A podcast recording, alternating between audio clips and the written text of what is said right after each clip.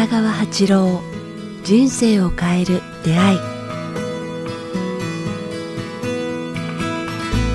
こんにちは早川洋平です。北川八郎人生を変える出会い。北川先生今日もよろしくお願いします。よろしくお願いします北川です。よろしく。さあ、えー、9月これ15日頃かな？配信の予定もう193回のはずですが。93ですよ。もうすぐ200回。200回まあ、200回記念やらなきゃ。ね、本当ですね。おかげさまで200回も間近なんですが、えー、今日はですね、リスナーの方から、えー、質問をいただいています。えー、終戦から75年。そうですね。ちょうど終戦記念日からこの配信される頃1ヶ月経ってると思いますが、えー、こんな質問いただいています。えー、コロナで日本の政治に対し、ね、強い不信感を持つようになりました。えー、かっこ今までも思ってましたが、えー、コロナで実態が如実になり、前より明らかに嫌悪感が増しました。かっこ閉じ。8月に終戦記念日も迎え、最近なぜ日本は戦争に突入したんだろうと自分なりに考えるようになり調べています。まだこの調査というか答え探しは続いていて、突き詰めると所有するもの、所有しないものになるのかなとぼんやり思っています。戦争の原因は国としてと人間的な欲としての立場によって捉え方は変わると思いますが、両側の視点からの先生のお話を伺いたいですということです。もう75年ですよ。そうですね。うん、あなんかあの、戦争の時は我々、我々これ血を見たり殺し合ったりするんですけど、うん、結局、それからやっぱ50年以上経つと、こう、やっぱ、戦争体験した人たちや苦しんだ現実に見た人たちや爆弾とか銃弾に出会った人たちがどんどんどんどんこう、もうなくなって入れ替わってしまうと言いますかね。まあ絶対そうなっちゃう、ね、なんか人間またすぐ争いの世界に入ってしまうんでしょうね。うん、だから残念なことに、うん、なんか、ちょっとまた、最近なぜかこう、争い事が多くなりましたね。まさにこの今の時期ね。うん、だから、まあ、昔の日本人いつのどの国もずっと歴史的に見てみればわかりますけれど、はい、強くなったり、兵力が高まったり、国力が高まると、うん、なんかこう、隣に進出したくなるんでしょうね。例えば、あの、大きなお店でも経営でもそうなんですけど、なんか自分とかどんどんどんどん儲けたり、お店の力をつけたり、はい、なんか、そうするとすぐ拡大したり、土地を漁ったり、大きくしたり、自分の力を見せたくなると思うんですね。はい、それと同じように、なんかあの、人間はその繰り返しで、ずっとそうだったんですけども、なんか国力や人間、うん、あの、経済力や、そういうものがつくと、こう、よその国に侵略したくなる、あの、奪いたくなるというかね。はい、だからそれを失敗は昔の日本人がやってしまったと思うんですね。うん。うん、まあでも、その中にあのいろんな問題があって、まあいいこともあったし、悪いこともたくさんあると思うんですけども、はい、やっぱりなんか、あの戦争っていうのは何だろうまあ、おっしゃるように、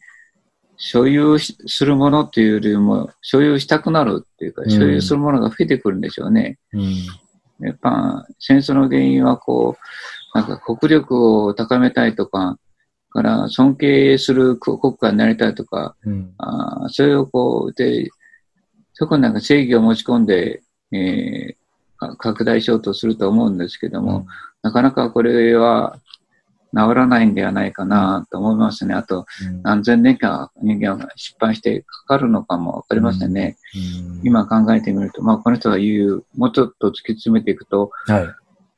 ぱり今北朝鮮もそうだし、からまあ韓国もひどいことを日本の首相を謝らせるような銅像とか作ったりしてるんですけども、うん、なんかそういう相手を貶めることや、なんか相手のなんか、あの、弱点をついて攻めてくることっていうのは、はい、やっぱりこう、対人関係でも、やっぱりとても嫌なことだと思うんですね。うん、で中国もそうなんですけども、やっぱり一方的になんか、あの、尖閣やいろんなところで軍隊を回して、はい、小笠原やいろんなところを自分の国だとかいうふうに、うん、言ってるっていうのは、なんか争うことになりますよね。うん、で、まあいろいろ考えてみてわかると思うんですけども、私たちはやっぱ、隣近所ってやっぱ争い起こしてしまうっていうのかね。もう大きな規模から小さなところまでそうですね。まあ一番争いようとするのは隣の共感者が相手に出てきたらやっぱり嫌だと思うんですね。うんうん、と同じように、えー、国家もそうなんですけど、ちょっとしたことでやっぱ線引きをちょっと争いたくなるんですよね。はい。そうすると我々はこう喧嘩してしまうっていうかね、うん、それが国としては戦争の原因になってしまうんですけども、うん、なんでしょうね、所有ってね、こう、今先生おっしゃって、ある意味その線引きたった一つの話ではあるんですけど、やっぱり人間って、まあ国というか国も結局一人一人の人間からできてると思うんで一緒だと思うんですけど、お隣さんが自分の家の土地になんか勝手に建ってたら、まあもちろんいけないね、法律的にというか普通に考えたら良くないんでしょうけど、でも嫌ですよね、とにかく。それって何なんでしょうね。なんか犯される感じ。自分とか綺麗にしたい、したくて、ゴミを隣の塀の向こうにこう、もももも捨てられたら嫌でしょ。うん。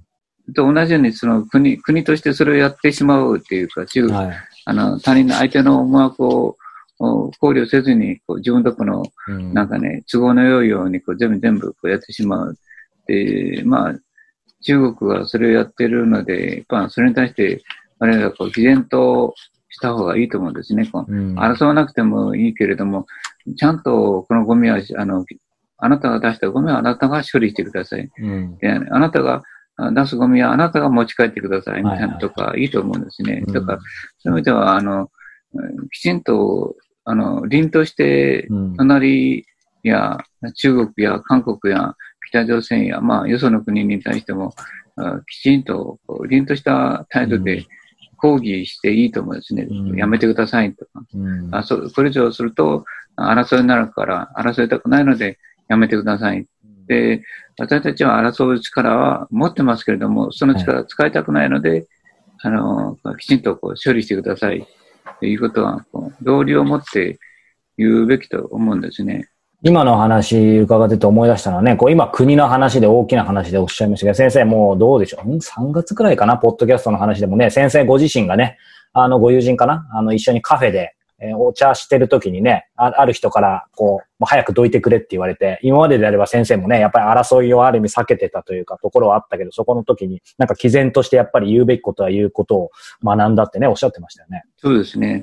だから、まあ同じように、まあ、あの具体的に言うとこう、中国に頼らない生き方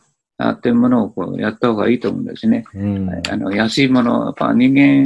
安いところで作ったもので、なんか、あの、グローバルという考え方で、で、それを高く売るっていうのが、こうね、やってて、それで儲けようとする企業が多いと思うんですけど、まあ、そんなことをしないで、それぞれがものを大事にして、国内で消費する作れるものは自分たちで作るし、うん、えー、ねお、お金と交易だけに頼らない、豊か、別な豊かな方法もあるのではないかな、と思うんですね。だから、貿易というのはも物々の交換で、なんかね、あの、もので幸せにしようとしていると思うんですけども、うん、今度のコロナで分かったことは、やっぱ物だけでは幸せにならない、豊か、うん、ゆっくり、それから、ゆったりというのはないんだなっていう、いや、本当ですね。思ったと思うんですね。うん、だから、まあ、できる限り、自分で作れるものは自分で作る。うん、で、道具とか野菜とか、いろんなものをね、あの作って、それから、自己責任をこうかやって、できる限り人を頼らない。でも、それだとこう、自己中心になってしまうので、でも、うん、さっき言ったように、たくさんの人をちょっとだけで手伝う、救う、思いやりを持つ、うん、からあきあの熊本の水害とか、まあ、山形の水害とかありましたけれども、うん、できる限り人をた助ける、自分の能力によって、こう、なんて言いますか、まあ、寄付金を回すとか、うん、あと、ね、余裕の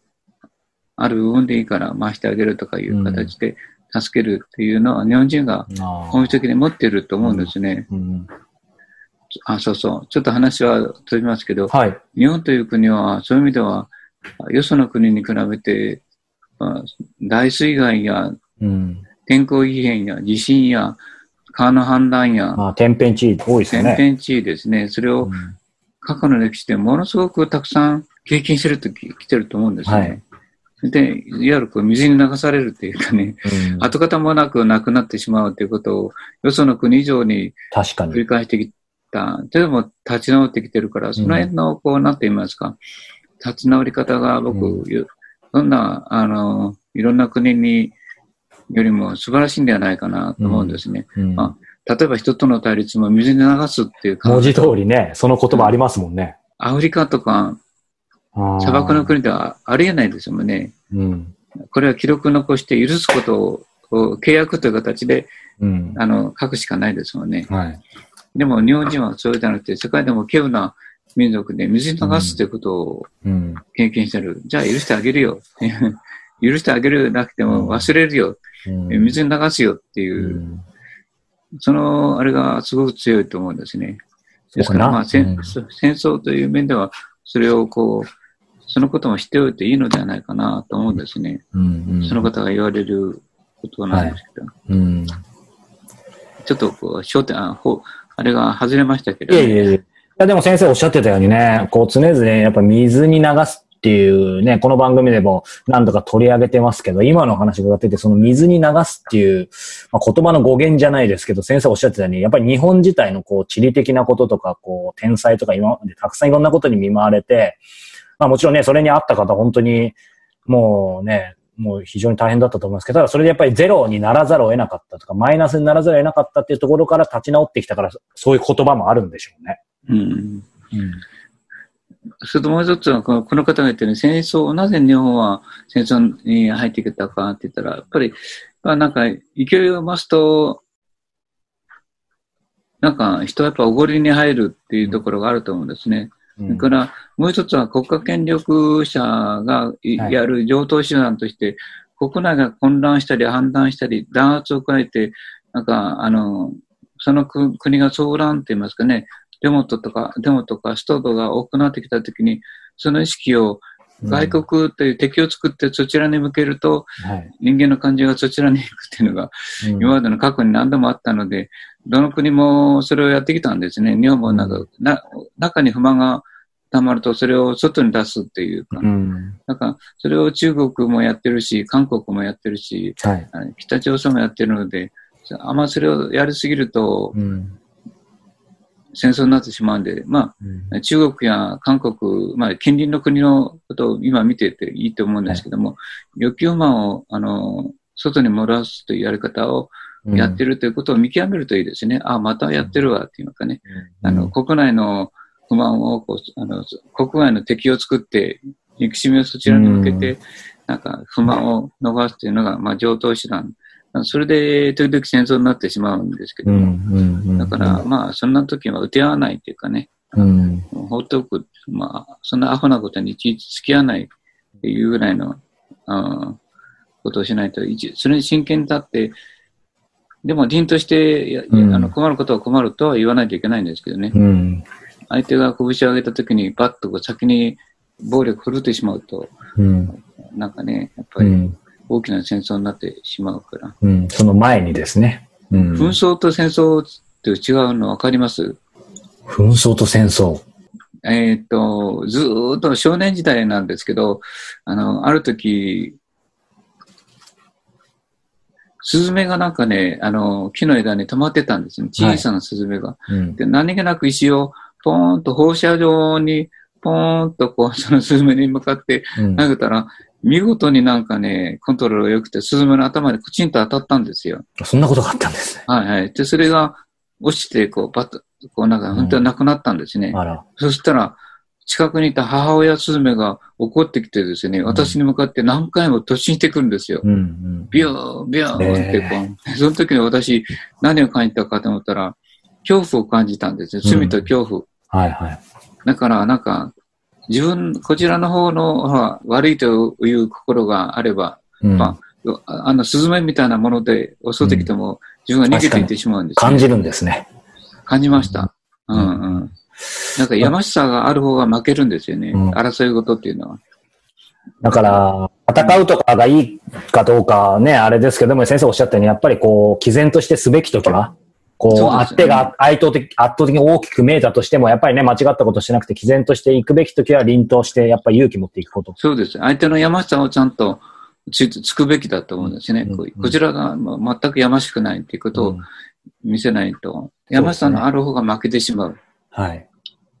覚えておきたいと思います。はい。はい。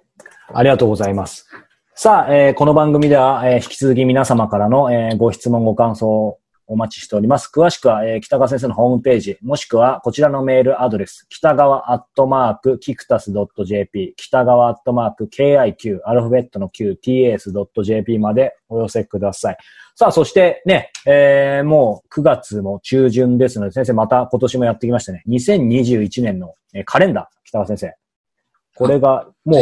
はい、あの、今年のよくできたんですよね。どんな感じですか？なんかね、出会う、めったに出会えない光光の輝くような景色に、春とか夏とか、偶然写真に撮れたっていうのがあってですね、うん、まあ、こんな写真がプロでも撮れないだろうみたいな感じの写真を撮れた。それを載せてるので、まあ、安らぐんですね。安らぎと勇気をもらえると思います。なんか。いやでも本当に先生のね、もうカレンダー、毎年先生のね、その、お写真、自然のこのお写真と、あとその言葉。言葉、うん、うん、あれは全部やっぱり、インスピレーションでどっちも撮って書いてるんですかそうです、そうです。はい、はい。なんでまさにね。あと来年は新しい旅立ちっていうかね、まあ、あのあのそういう題名でやってます。なんかまた、うん、ぐちゃぐちゃいろいろあるあっただろうけれども、なんかもう新しい旅立ちをそうって言ってね、はい、古い過去に背中を向けて、まっすぐ青い空を向けに目を向けて歩いていこうっていうのが、新しい旅立ちというカレンダーです。よろしくお願いします。えー、ありがとうございます。さあ、えー、カレンダーの方はですね、えー、北川先生のホームページから、えー、ネットで、えー、ご注文いただけますので、ぜひ皆様チェックしてみてください。そしてもう一つお知らせです。断食会ですね。あ久しぶりに嬉しいですね。あ、そうですね。断食会もやってます。えー、福島、山形、佐賀で、えー、やるそうです。そして福島もうすぐですね、えー、9月20日から22日、えー、2泊3日。そして山形は、えー、10月9、10、11。そして、えー、九州、佐賀。は10月16、17、18ということで、えー、いずれもね、こちらもホームページから、えー、ご応募できると思いますので、詳しくは、えー、チェックしてみてください。先生、この断食についても一言いただけますか？断食。そうですね。やっぱ、我々の意思変えるのは体験しかないんですね。うん、断食すると、肉体的だけじゃなくて、非常にこう、精神的になんか、あの、何かに出会うというかね、悟りじゃないけど、うん、何か違う自分、深いものに出会うというのは、ほとんどの方が経験しますね。なんか人生観が変わってしまう。うん、価値観が変わってしまう。今までの汚れが落ちるっていうのは肉体だけではなくて精神的にも起こり得るので、ぜひ皆さん何か自分の心の汚れを落としたい、変えたい、透明度を得たいと思う時があれば、断食をされてみてはいかがでしょうか、ということです。まさにね、福島、山形、佐賀、3つありますのでね、まあ、日程どれか会えばと思いますし、先生が普段おっしゃってる、その自然にね、どこも触れられそうな、素晴らしい場所のような気もしますので、はい。ありがとうございます。触れてみてください。ということで、えー、北川先生、今日もありがとうございました。ありがとうございました。よろしくお願いします。